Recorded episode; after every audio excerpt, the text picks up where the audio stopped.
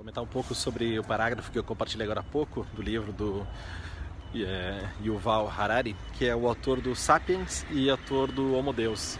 Esse parágrafo é do livro mais recente dele, que eu estou lendo. E, e, ele fala dessa parte, ele fala um pouco assim, pensando no futuro, né? O Sapiens conta a história né, do, passado, né, da nossa espécie, como que a gente chegou até esse momento atual, desde a revolução cognitiva até 70 mil anos atrás até hoje.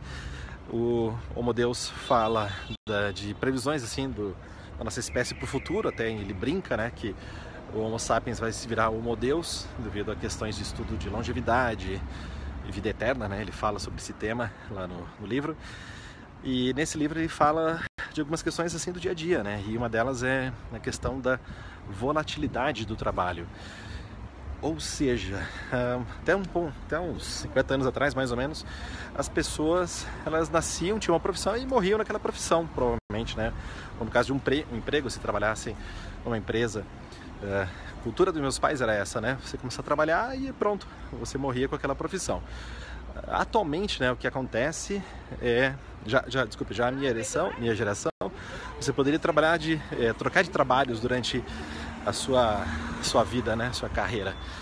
E atualmente, né, o que ele traz, né, e isso é uma coisa prática já que está acontecendo, é que não só uh, existe a volatilidade do local onde você trabalha, mas também da sua profissão. Então, por exemplo, se você é um médico, se você é um, é, um advogado, por exemplo, daqui a pouco né, a gente já tem isso né, acontecendo, mas de maneira mais consciente, a inteligência artificial vai poder fazer muitas análises. E, e digamos que você é um advogado e você então deixa de ser advogado, né, porque sua profissão já, sua função já não é mais tão necessária. Estou citando advogado aqui, mas podia ser qualquer profissão, né, inclusive a minha. É, e digamos que você decida se tornar um piloto de drone. E beleza, você torna um cara incrível, fazendo coisas incríveis com drone, etc. E daqui a 10 anos, talvez, a gente já tem uma inteligência artificial tão, tão mais avançada que, inclusive, a própria função de piloto de drone não exista mais. Então, é essas reflexões.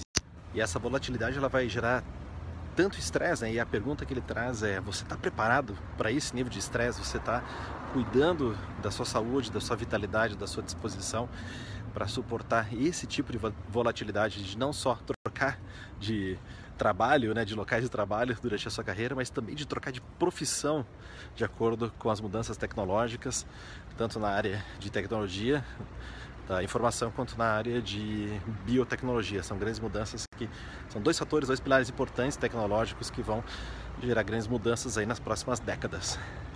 E o que você está fazendo para isso, né? Bom, o que eu faço, você sabe, né? Eu pratico o The Rose Method, que é uma filosofia que visa melhorar a saúde, disposição, vitalidade.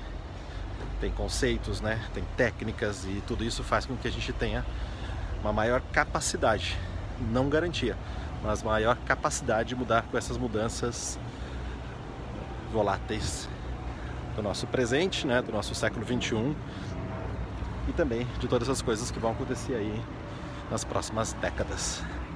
Fica o convite então para você pensar sobre isso, se quiser procurei o novo livro, dê uma lida, que é o 21, 21 lições para o século 21. O título eu não gostei, né? Não gosto muito desses títulos que tem listas, mas o conteúdo é muito bom. O conteúdo é fera, assim como o Sapiens e assim como o Homo Deus.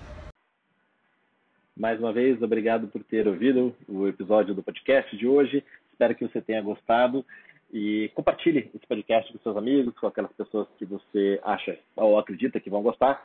Sei que você dedica um tempo aí durante o seu exercício, ou sua caminhada, ou você está deslocando ao trabalho. Então, mais uma vez, obrigado. E se você estiver ouvindo no iTunes, por favor, entre lá, deixe seu review, deixe suas estrelas. Não importa se é uma estrela, se são cinco, deixa lá seu review. Até a próxima.